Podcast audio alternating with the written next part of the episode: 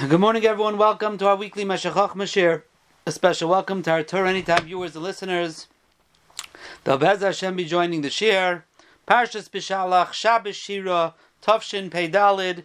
Today is Chamisha Asar Bishvat. We're going to learn a Meshech Chochma on the Pasuk, Perek Tezvav, Pasuk Yirches, Hashem Yimloich Li'olam Vo'ed. And it would seem to me that Rameir Simcha is going to explain to us a line that we say three times a day in the Tefillah of Aleinu L'Shabeach Al Kein Nekavelechu Hashem Likenu and since at the end we end off Kakasu B'Seresechu Hashem Yimloich Li'olam Vo'ed Ki amalchu shelcha hi lo miatin lech b'chavoy, ka kosu b'sarasecha, Hashem yimloich li'olam voed. Hashem should rule lo'ilam voed. So on this pasuk of Hashem yimloich lo'ilam voed, Rameir Simcha is going to explain to us a few lines earlier in Aleinu. And that is on the bakasha that we have from the Rabbeinu Shalom, Yakiru v'yedu koyosh v'seva kilu chaticha Vikablu chulam es oil machusecha, and all of them should expect should accept ol machusecha, the yoke of your sovereignty. V'simloich alehem mehera li'olam voed. V'simloich alehem mehera li'olam voed. This is what we say in Aleinu, and you should rule alehem on them mehera, quickly, lo'ilam voed, forever. Which you have to understand, what's this mehera and lo'ilam voed? So I saw that Rav Aaron David Goldberg, the tells Rashiva, Zozan Gezutin Stark, in his Sefer Shiraz David. I saw this from others as well. I don't remember from who, the same shot. That we're asking, he says, Sheyim HaKadosh Baruch Hu Mehera, it should be very quick that it should happen. But the Malchus should be Timshach Lo'ilam Voed. Meaning, in Mitzrayim, HaKadosh Baruch Hu had to be Mimaheres HaKetz. Last week's parsha, HaKadosh Baruch Hu was Mimaheres HaKetz, because if not, we would have been lost. But because he hurried the Kates, unfortunately, we didn't finish our time in Galus, and we had to make up for it, and we're still making up for it ad Hazeh. So therefore, the fact that it was Mehera was not a Maila, because the Geula was not Lo'ilam Voed we still have to go back into Galus because it was Mehera. And therefore we're asking the Rabbeinu Shalom, Besimlech Alea Mehera, we want to have it in Mehera, but Ba'oifen, it should be in a way that it won't be, that it will be a temporary Geula, that it should be Lo'ilam Voed, that we shouldn't have to pay up for any type of lost time, so to speak, in Galus. So that's just a simple understanding in Vesimlech Alea Mehera. However, there's a problem. In the Siddur of Reb Shabsi Sofer, famous Baldiktuk and Bal Mesaira, so his girsa in Aleinu is V'simleich Aleim La'olam Voed. He does not have the word Mehera. And he says, this is the Nachain, this is the right, right proper way. She'ein Loimar Milas Mehera. How do I know? He says, because I found in the Siddur of the Maharshal, Vizel Shainai, the Maharshal writes, Visimlech Alea Mehera, Rashi Ein Loimar Mehera. That in the Siddur Rashi, Rashi said you should not say the word Mehera, Ki Sipur Dvarim Hu, Viloi Bakasha Ad Kan L'Shainai. Because we have to understand, what are we doing here? If this is a Bakasha, so we're asking, Visimlech Alea Mehera, we want this to happen quickly, La'ilam Voed. That makes sense. But if this is not about kasha, rather it's a sipur dvarim. It's explaining what's going to happen. What is going to happen? Everyone's going to bow to you. Everyone's going to swear in your name. They're going to give honor to your name. They will accept, they will accept on themselves. And you will rule over them. This is all, says Rashi, the Maharshal quoting Siddur Rashi, this is not about kasha. we're relating what is going to happen in the future. We're hoping and waiting for this to happen. The following things, and this is one of them.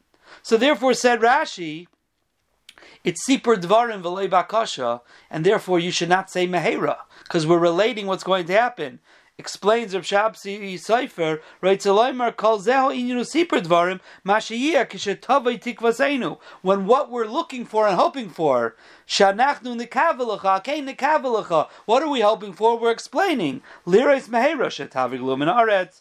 Shaz B'nei Basar Yikru Vishmecha. V'simlech Aleim Loilam Voed. Ve'enei Lashon Bakasha.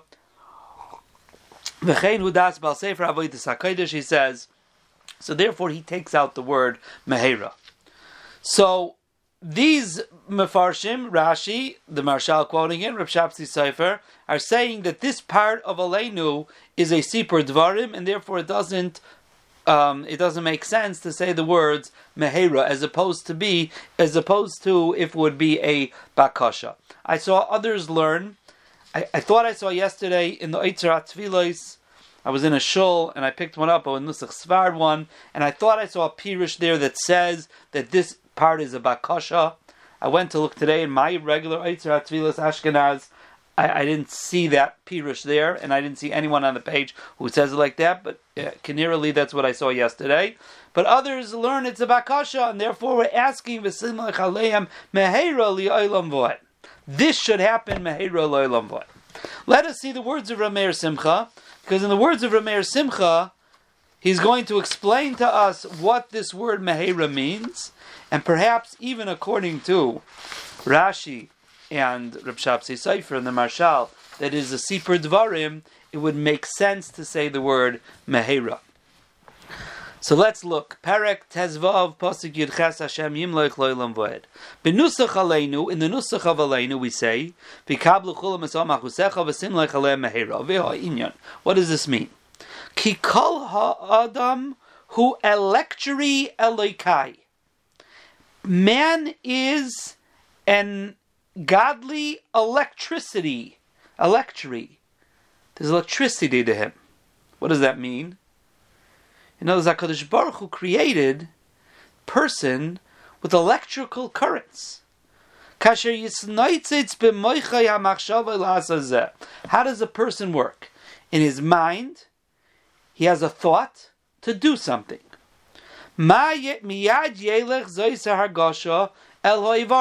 So how does his thought translate into action? In his mind, his brain sends a message to whichever limb he wants to move, whatever he wants to do. Very interesting thing. It goes through the heart, and from the heart, it tells the Aver what to do.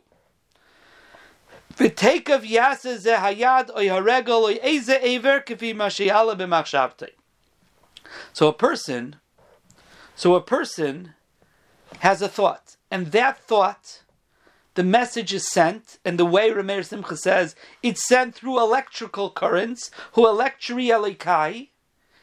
this godliness, electricity. Baruch Hashem, I have a chavrusa of many, many years, who's a Talmud Chacham, and the Ben Torah, and his profession is he's an electrophysiologist. Works in the heart with electrical currents. Hashem Meshach years ago, Rameir Simcha already told us about electrophysiology, that a person's body is made up of electrical currents.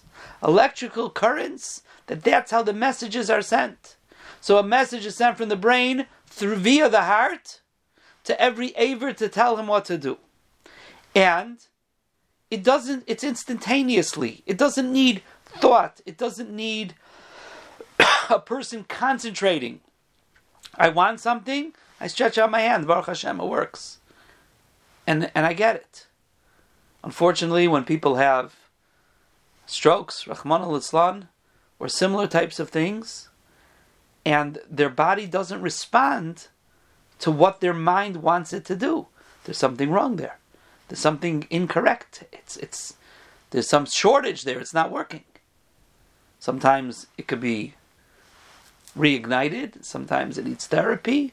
but it's not so simple. A person has to concentrate to make his hand move. That's not what a healthy, normal person, how, how their body works.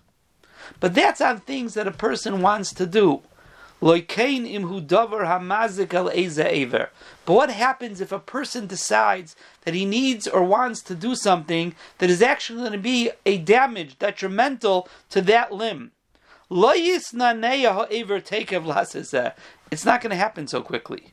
If Rahman al a person has to put his hand into a fire for whatever reason, even if he knows it's the right thing, it doesn't go automatically. It's not like me picking up the glass to take a drink of water.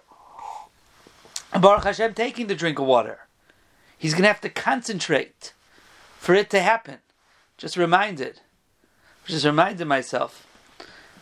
Reb Rev Zechariah used to say, Zechariah Levrach used to say by the Akedah, Vayishlach Avram es Yadai, Vayikach es Amacheles Lishchait es Benai.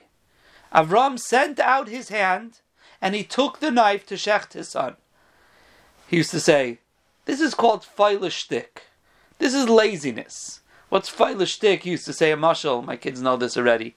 And that is say, when he sent his kids to go to bed, and he would hear them still upstairs, and they would say, They're going to sleep. He said, I don't want you going to sleep. I want you sleeping. Going to sleep is feilishtik. You're delaying things. You're schlepping things out. He says, I don't understand. The Avinu is the big Zoris. The big Zoris of, of, of, of, especially even when it came to the Akedah, Vayashkim Avram Baboiker. What's this? Vayishlach es yodai, vayikach es amacheles. He sent out his hand and he took the knife, lishchay des benoi. He took the knife and he shechted him. Oh, what's this?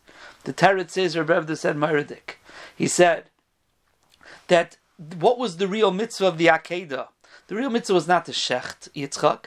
It was v'halei bring him up on the mountain. That's what Hakadosh Baruch Hu explained to Avram Avinu after the the mitzvah of the Akedah.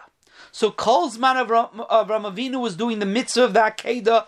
Adrabah, his nisham, his ganza mahus was on autopilot, bizrizus as quick as possible. Vayashkim Avram everything was mamish of the graces rizus. But this picking up the knife to shecht his son was no longer the mitzvah. And if it was no longer the mitzvah, his body wasn't going with the Ganz's rizus. But Avram Avinu wanted to do it. He wanted to do it, it took effort. Vayishlach Avram his hand wasn't going. His hand wasn't going by itself. When he picked up the eitzim, he put it on Yitzchak. When he did all of that, alts bezrizus. But when he had to go pick up the knife, l'shchait esbenai, it was took effort. Vayishlach Avram Misyada, it took him time. He's forcing his hand. Vayikach to go take the esbenai, because that part wasn't the mitzvah. He was yaitz already with vahaleyu. That part, he wasn't. His neshama wasn't going bezrizas anymore. He didn't realize what was going on. Maybe he thought it was even an isayan. But that's why, because this wasn't something that was going to help him. This wasn't beneficial. This was going to be detrimental and therefore it took effort to overcome it. And that's what the Meir Simcha is saying over here as well. That if it's something detrimental to the Aver, it won't happen immediately. The person's going to have to think about it a lot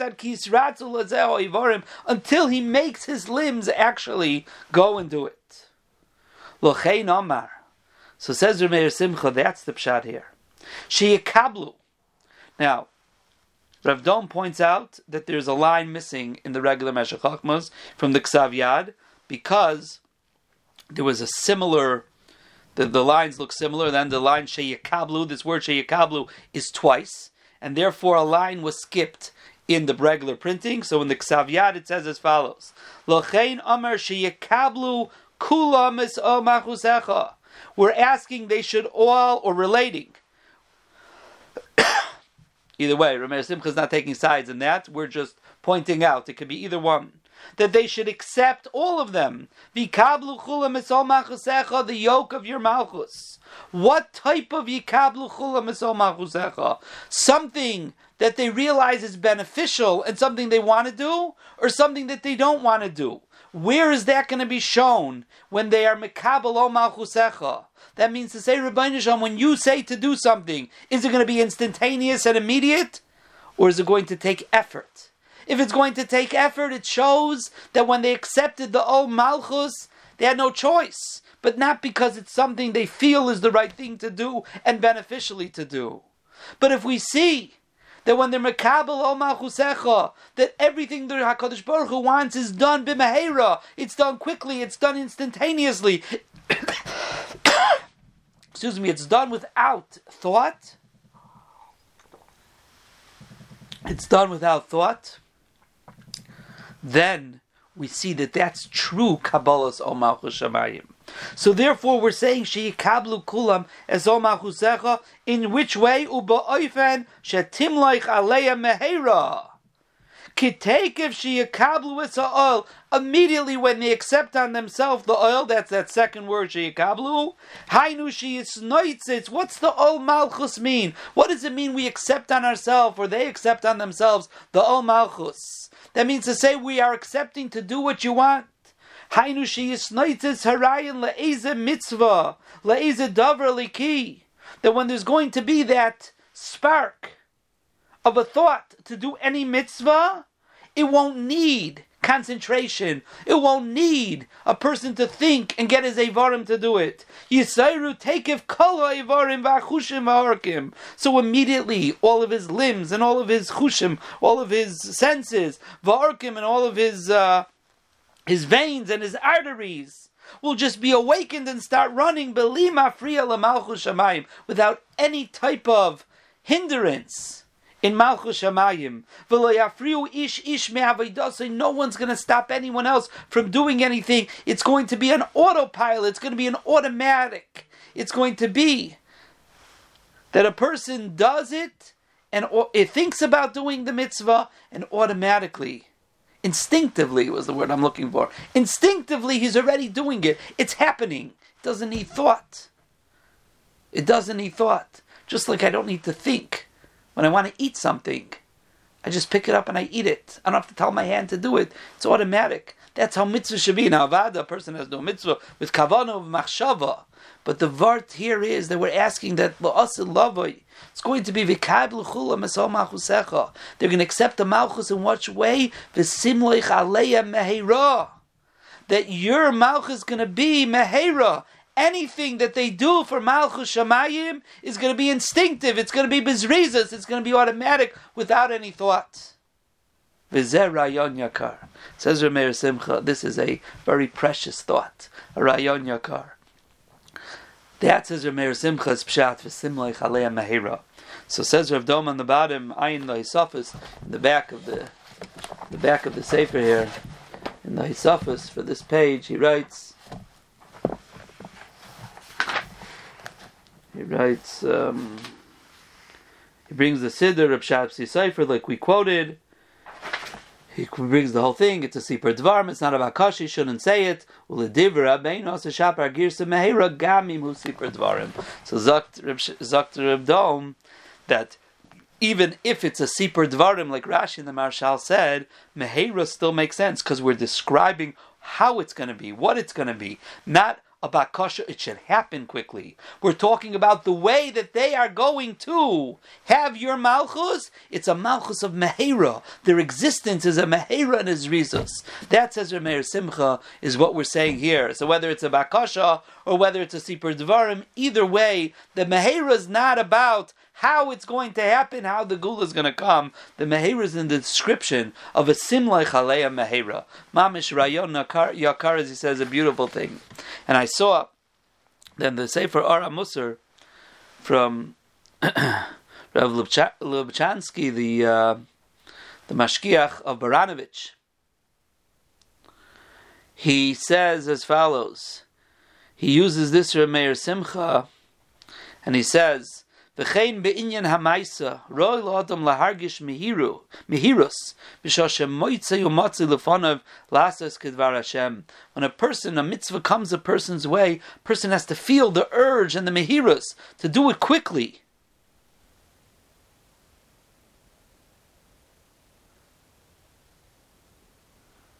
K'mo Chazal, do things when you're still able to do it. When it's still there and you have the ability to do it. And he's going into Musa here. So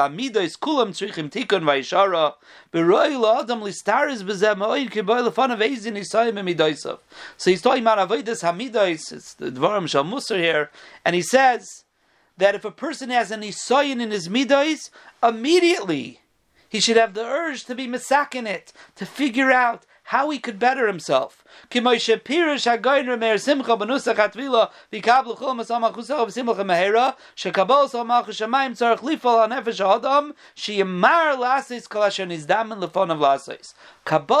Machus Shamayim has to be in a way of Mehera. Now, Meir Simcha was talking about what's going to be lost in Lavai, either a Bakash or a Sipur Dvarim.